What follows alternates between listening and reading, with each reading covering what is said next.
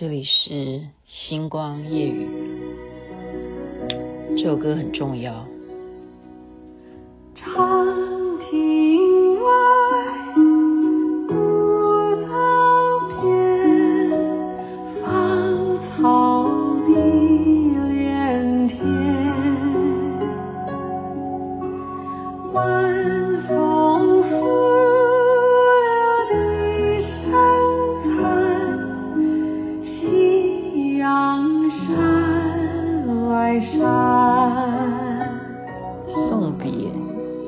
是齐豫所演唱的。嗯，我们今天看到新闻啊，就是是不是这个原因呢？打了疫苗之后有人往生了啊。所以我刚刚在看资料，就是有一本书是美国非常著名，连奥巴马都推荐的书啊，叫做《最好的告别》。为什么会很畅销呢？你听这个名字。你会以为最好的告别是什么东西？已经讲得很白了。但是我认为啊，最好的告别其实不一定是说我们人在最后那一刻要好好的告别，包括很多事情啊。因为我们说好聚好散嘛，我们从来只是害怕那个散，我们只是害怕那个生老病死的最后的那个内战啊。可是我们就是因为怕，所以我们不愿意好好的去经营你前面的没有遗憾的过程呢。所以这本书为什么会受到欢迎？好，作者是阿图格文德，他写的。他因为他是一个医生，加上他自己父亲最后啊怎么样老啊，怎么样病啊，然后他要怎么照顾老人家。而且是一个抗拒，我不承认我自己是老的一个老人家，那是不是要去疗养院啊、老人院啊？这些过程啊，要怎么样是最后最好的告别？所以这本书有很多的过程，是我们这时候应该要超前部署的。人活着啊，他讲了一个大义。善终不是好死，而是要好好的活到终点。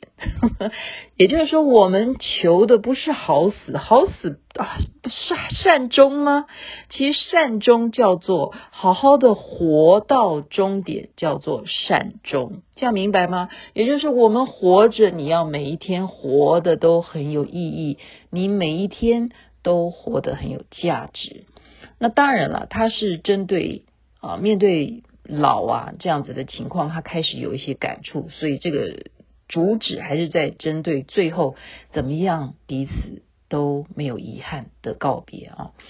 就人其实慢慢开始衰老啊，是不会愿意承认的。他所以一第一点是讲，面对衰老的情况，你要怎么继续的生活下去？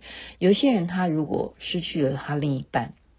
他真的是没有办法活下去哈，所以常常会有例子是，他有一半走了，也许马上他就会跟着走，很奇怪，他生理机能就有办法可以让他结束啊，很奇怪，就有这样的情况，所以呃，他们有一个实验，嗯，真的蛮特别的，可以提供大家做参考，就是说，针对二十三到六十岁这样子的人口呢，啊，这样是一组人。那另外一组人是几岁啊？八十岁到九十岁的老人，好，给他们看什么呢？看图片。一种图片就是你的家人，就你最亲近的亲人；另外一个图片就是有名的人，有名望的人，或者是你喜欢的电影明星啊、电视明星，就你的偶像这样子的图片啊。然后就访问这两组人。第一组是二十三到六十岁，就访问说：假如你到最后的时光的时候，你最想要跟哪一个人亲密接触呢？好，二十三到六十岁这一组的人呢，他们都是想要跟那些偶像啊，啊，就是他认识他的心目中很想要，嗯，这辈子没有亲自见到他的那个人，想要见他。最后一面，这样，这是二十三到六十岁。八十岁到九十岁的这一组人，他们最想要见的是什么？就统计下来，几乎是百分之九十，就是想要见的是家人。好，所以可见的年纪越大，他所需要的东西，其实已经不再是，哎呀，我是这辈子没有跟呃什么偶像。四大天王吃过饭呢、还是跟什么林青霞握过手啊？不是的啊，林青霞那个都不是现在该该流行的。你看我是什么年代的人？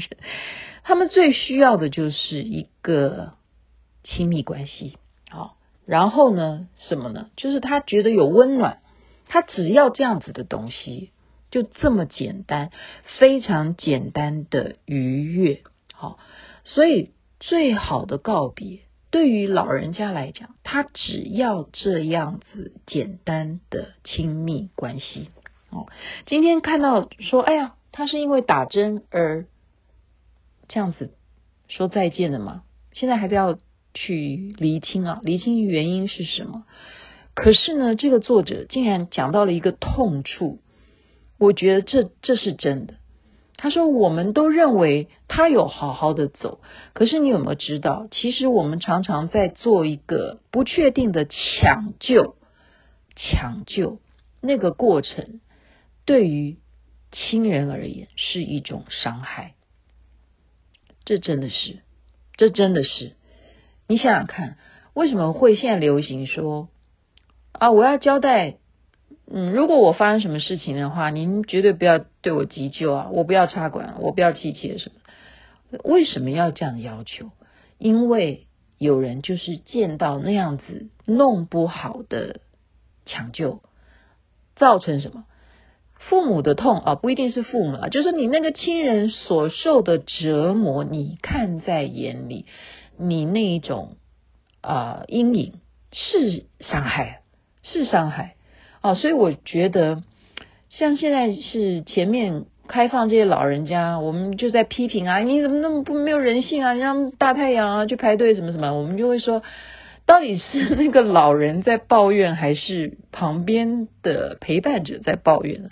其实你知不知道，可能是陪伴者的心声呢，因为他们正在受大太阳。可是你要知道，老人对于这整个过程来讲。其实有那个陪伴者在身边，他就其实心理上面他是很安慰的，是很安慰的。所以这个过程，你说弄不好的抢救，有时候是活下来的人的伤害，这个原因也会有的。就是说我今天陪长辈去打针，结果他为什么回来他是没有活下来呢？那你说家人会怎么伤痛？这个阴影他要怎么去抚平？这还真的可能是需要心理治疗。所以我们说啊，我今嗯夸耀吗？我不是夸耀，就是说啊，我在呼吁黄金八小时啊，这是佛教所讲的。那其他的宗教不一定是讲说人在最后还有什么听觉啊，因为好像是真的啦。真的是科学家他们认为人最后留下的意识是听觉。所以为什么我们才会说啊，他最后如果留下听觉的话，你要在他耳朵旁边告诉他，你放下吧，你不用担心啊，我们怎么样怎么样。然后你如果信仰什么，你就跟着谁去啊，什么什么。就是在他耳边，最后他还有听觉的话，你要让他有这样子的认知啊，就是认取我要去哪里啊，我喜欢去。观世音菩萨那里，我喜欢去莲花童子那里，我喜欢去啊耶稣那里，我要见玛利亚，都是最后在耳边的叮咛。可是我们只是讲他没有脉搏啊，你要知道，你为什么没有在他生前做那个最好的告别呢？所以这一位作者。葛文德他就讲说，这整个过程啊，他就说分析下来啊，就是人他其实首先就是面对衰老，其实有一些人他不愿意去住到养老院的，那你要怎么办？有一些例子啊，他不承认嘛，啊，其实他已经根本就记忆力也不好了，听力也没有以前好了，然后他又不愿意承认他老了，好，然后他还要去开车，一直到他有一天开车出了车祸，他才知道说啊，我不能够开车。那有一个老人呢，是一直到有一天他被人家抢劫了，他才知道说啊，我已经不是年轻人，我没有办法去抵抗抢匪了。好，那还有一些人呢，他是用什么？他用继续工作。努力的工作来拒绝承认说我已经老了，好，他这样子也是一种方式啊。因为什么？他赚了很多钱，因为他努力工作，然后他努力工作，他的目的这是蛮聪明的。我觉得这个是大家要的概念。为什么还需要赚钱？因为如果你周围的人没有办法帮你最后的告别做超前部署的话，你要靠的是什么？就是钱呐、你要有钱才能够去请人好好的让你最后活的是很有受到照顾，这这这是很实际的事情，很现实的问题啊。然后再来，这个作者就谈到了养老机构，他说很棒的养老机构是怎么样让老人去到那里是有尊严的，就是说他有钥匙的，他还有什么？有厨房的，好，他可以自己决定，我今天要不要吃你们的伙食，我可以拒绝你今天要不要来看我。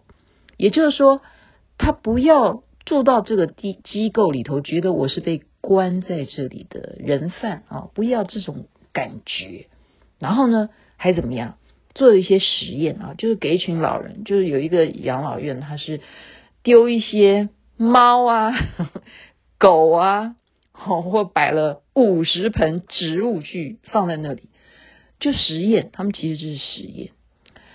这些老人其实根本就觉得自己都走不动啊，每天都想我自己没有能力，就慢慢的，本来都不理那些猫啊狗的，我又不关我的事，怎么会忽然养老院放这些东西呢？慢慢逐渐的，好，那个猫开始就有人理，然后那个狗呢，最后会有人愿意去遛狗。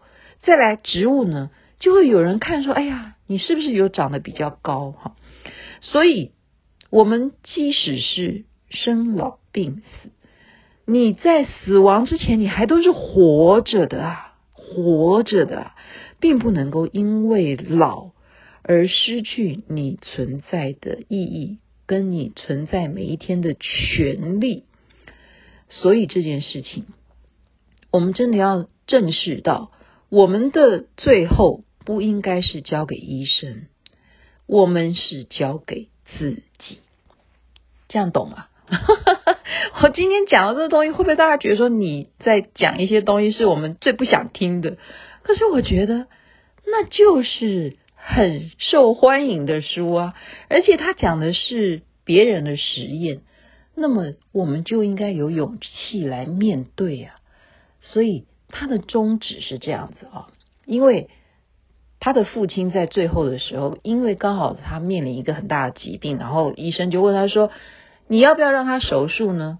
好，因为他之前有问他父亲说：“你有没有什么愿望啊？在你这一生当中，你觉得你没有完成的？”那他父亲就跟他讲说：“我好想去打足球，我好想吃冰淇淋啊！”就他没有想到他父亲的愿望是这个。他觉得那就让他父亲接受手术吧，因为代表什么？他还有想要完成的事情啊，他想要吃冰淇淋，代表他还有那个求生的意志嘛。那我为什么不把这个机会让他试试看呢？结果他因为这个手术，真的让他父亲多活了十年。所以这种选择啊，也就在于说，你要尊重那个老的人，哦，不是老的啦，也许就是尊重你这个亲人，他。的愿望是什么？你可以去判断他的心理，他的想法，好，而决定他应该受什么样的治疗。呃，所以我今天就是简短的把这个读书心得分享给大家。最好的告别，我觉得适用于任何事情，它不一定是最后的临终，而是我们跟人与人之间都应该好来好去。